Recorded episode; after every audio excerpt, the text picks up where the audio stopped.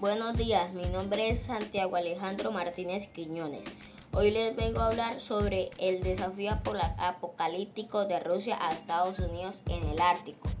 De acuerdo con las imágenes satelitales cedidas a CNN por la compañía de tecnología espacial Mazar, habría una acumulación continua de bases militares, radares y armas rusas en el mar Ártico.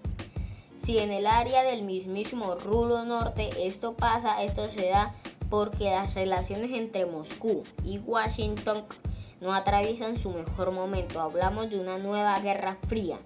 Ese es el temor. Ahora la tensión vuelve a ser preocupante y las amenazas militares aún mayores.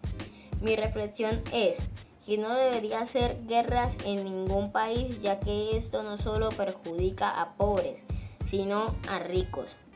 A las personas les faltaría comida, les faltaría salud, les faltaría todo.